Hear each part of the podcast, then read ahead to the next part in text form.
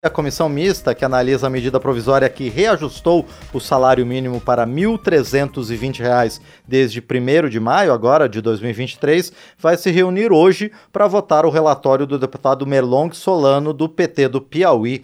A medida provisória já está em vigor, mas precisa ser analisada pelos plenários tanto da Câmara quanto do Senado depois que esse relatório do deputado Merlong Solano for votado pela comissão. E o deputado já está conosco na linha por telefone para falar sobre o seu parecer para a medida provisória. Deputado, bom dia, obrigado por estar aqui no painel eletrônico. Bom dia, Márcio. Bom dia, ouvintes do painel eletrônico da Rádio Câmara. Deputado, é um prazer receber o senhor mais uma vez aqui no painel eletrônico. Deputado Merlong Solano, além de garantir esse valor de R$ 1.320, o seu relatório também é, adota a prática, a política da valorização é, do salário mínimo, a valorização permanente. Isso é possível de ser feito, deputado? É, isso já foi feito com grande sucesso a partir do governo Lula, seguiu no governo Dilma e em parte do governo Temer. E isso representou é, um ganho real para o salário mínimo ao longo dos anos da ordem de mais de 75%, o que repercutiu positivamente, Márcio, sobre a vida das pessoas que ganham o salário mínimo, inclusive sobre o mercado informal também, e até para pessoas que ganham mais que o salário mínimo. Uh, eu costumo dizer, mas que o salário mínimo é o é o principal indicador da, do nosso mercado de trabalho, pela enorme quantidade de pessoas que dependem dele, no mercado formal, no mercado informal, nas, na previdência social e nas políticas sociais. São cerca de 54 milhões de pessoas. Então, como a desigualdade social no Brasil é muito grande, quando a gente aumenta o valor real do salário mínimo, a gente diminui a desigualdade social e incentiva a economia de bens de consumo popular. Por isso, o meu, o meu, relatório faz isso aí que você falou, já incorpora uma política permanente de valorização do salário mínimo. E, deputado Merlong Solano, de que forma essa valorização vai ser feita? Quais são os índices que vão ser aplicados para que o salário mínimo tenha esse constante ganho real? Pois é, na verdade, nós não estamos é, inovando muito, nós estamos restabelecendo uma política que já vigorou.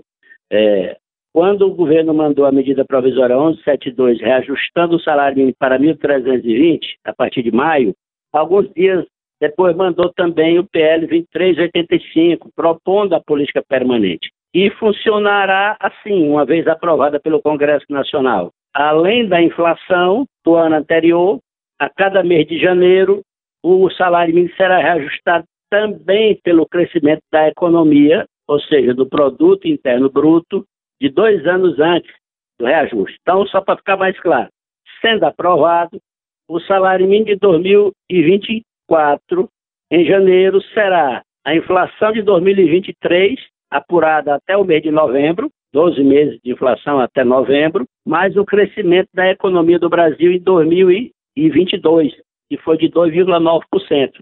Então é só somar o INPC, a inflação, de até novembro, mais o, o crescimento da economia de 2022, e nós teremos, portanto, um ganho real, além da inflação, o crescimento da economia.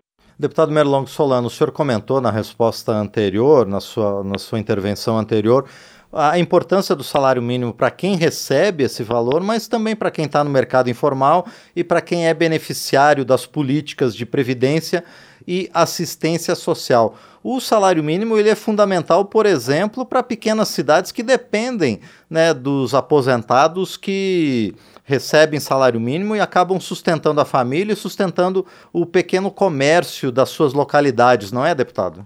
É verdade. O salário mínimo tem, além da importância social, quando ele cresce, ele melhora a qualidade de vida das pessoas mais pobres, das famílias mais pobres, ele tem esta importância regional. As pequenas cidades do Brasil é, têm um impacto positivo na sua economia local, em função, principalmente, como você disse, é, do aumento de recursos que circula a partir do pagamento da Previdência Social é, reajustada pelo salário mínimo real.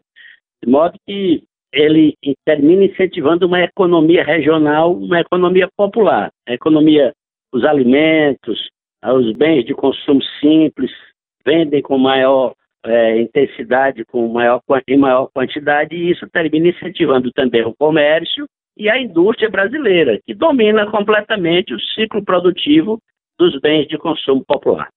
E, deputado Merlong Solano, qual é a estimativa de impacto dessa política de valorização do salário mínimo ao longo dos próximos anos? Pois bem, no, o impacto principal dela é na, na Previdência Social e no Ministério do Desenvolvimento Social. Isso em relação ao orçamento do governo, do governo federal, né? Esse impacto já está acomodado no orçamento deste ano e será acomodado nos orçamentos seguintes. Na Previdência Social, em relação à aposentadoria e, e, aos, e, e às pensões, é, em 2023 o impacto é de 3 bilhões e 300 milhões. E aí segue 2024, 2025, nesses três anos o impacto de 13 bilhões. No seguro-desemprego, nos três anos, 2023, 2024, 2025, o impacto é de 1,8 bilhões. E no MDS, no Ministério do Desenvolvimento Social, que paga vários benefícios também reajustados pelo salário mínimo, o impacto, ou seja, essa diferença, esse aumento a mais, vai dar um impacto da ordem de 3,4 bilhões de reais. Mas, como eu já disse, isso está acomodado já no orçamento e o Ministério da Fazenda já consagrou em, em, em notas técnicas a mesma decisão de via é, acomodá-lo nos orçamentos seguintes. Muito bem. E, deputado Merlong Solano, qual a sua expectativa para a votação, então, do seu relatório? Esse seu parecer, ele é fruto de diversas discussões, audiências públicas e negociações com o governo, mas também com as bancadas aqui no parlamento. A expectativa é de uma votação tranquila para essa proposta?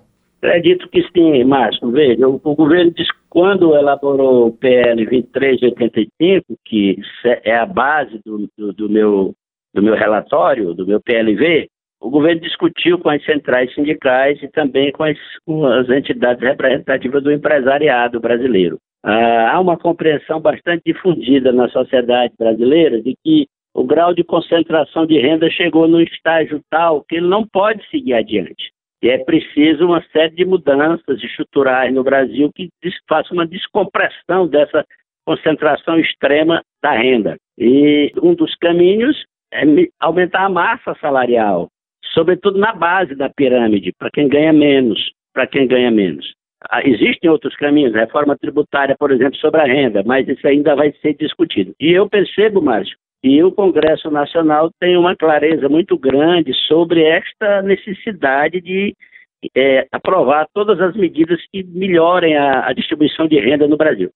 Tanto que no primeiro semestre deste ano, apesar das dificuldades em relação à base política do nosso governo, nós aprovamos todas as medidas das políticas sociais, com grande facilidade na Câmara dos Deputados e no Senado Federal. Eu não tenho dúvida de que isso também acontecerá em relação à política do, do salário mínimo, tanto no que respeita à medida provisória propriamente dita, 1172, quanto no que respeita a essa, ao meu PLV, que já propõe a valorização permanente do salário mínimo. Acho que será aprovado com grande maioria.